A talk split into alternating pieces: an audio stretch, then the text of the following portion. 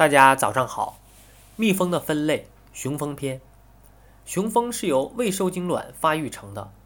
雄蜂的一生是很悲壮的，用一句话形容就是过把瘾就死。雄蜂的职责是和蜂后繁殖后代，一生只有一次与蜂王的交配，交配结束后几分钟内死亡。雄蜂数目很多，在一群体内可能近千个。交配时，蜂王从巢中飞出，全群中的雄蜂随后追逐，此举称为婚飞。蜂王的婚飞择偶是通过飞行比赛进行的，只有获胜的一个才能成为配偶。交配后，雄蜂的生殖器脱落在蜂王的生殖器中，此时这只雄蜂也就完成了它一生的使命而死亡。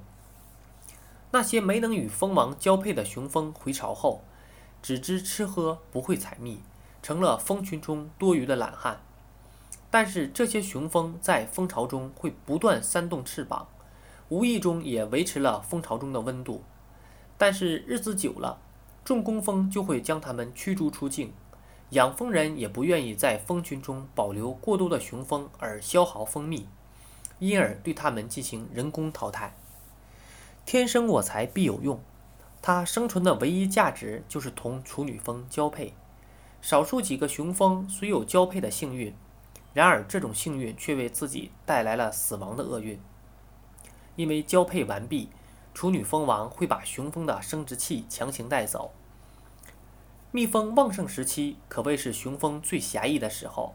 雄蜂每天自由飞翔，无所事事，漫游群偶，无忧无虑。雄蜂群偶绝不会乱飞。而是所有的雄蜂都会在一定的空域内集结，组成一个雄蜂空中寻偶俱乐部，大家合力封锁一定范围的空域，等待处女蜂王的出现。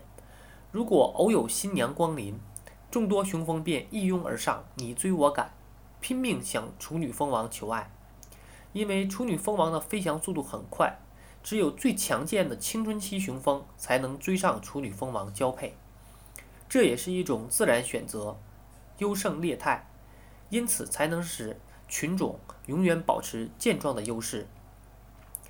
追上处女蜂王的雄蜂在空中交配死亡，其余的雄蜂只好样样归来，可以随便闯入任何一个蜂箱都行，而且可以随意享用丰盛的蜂蜜，因为处女蜂王交配繁殖时期正是发挥雄蜂生殖价值的好时候。因此，此时的雄蜂身价倍增。雄蜂本身因没有群集，所以可以大摇大摆地进出于每个蜂群，守卫的工蜂绝不阻拦，并表示欢迎。这可能是因为雄蜂并非固定于本群的处女蜂王交配，而可以和任何一只处女蜂王交配的缘故。雄蜂的这种特性，客观上非常有利于避免近亲繁殖。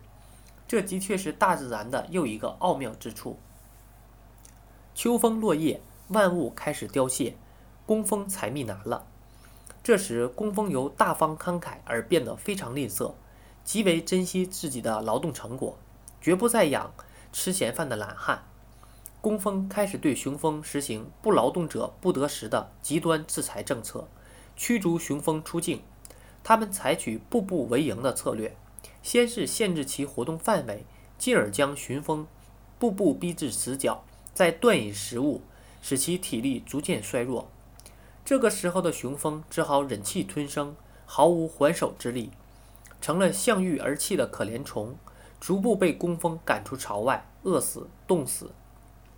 越冬之前，雄蜂将会通通全部死光。这种游手好闲的浪荡生活，悲惨又可怜的下场，也许就是雄蜂伟大而悲壮的一生吧。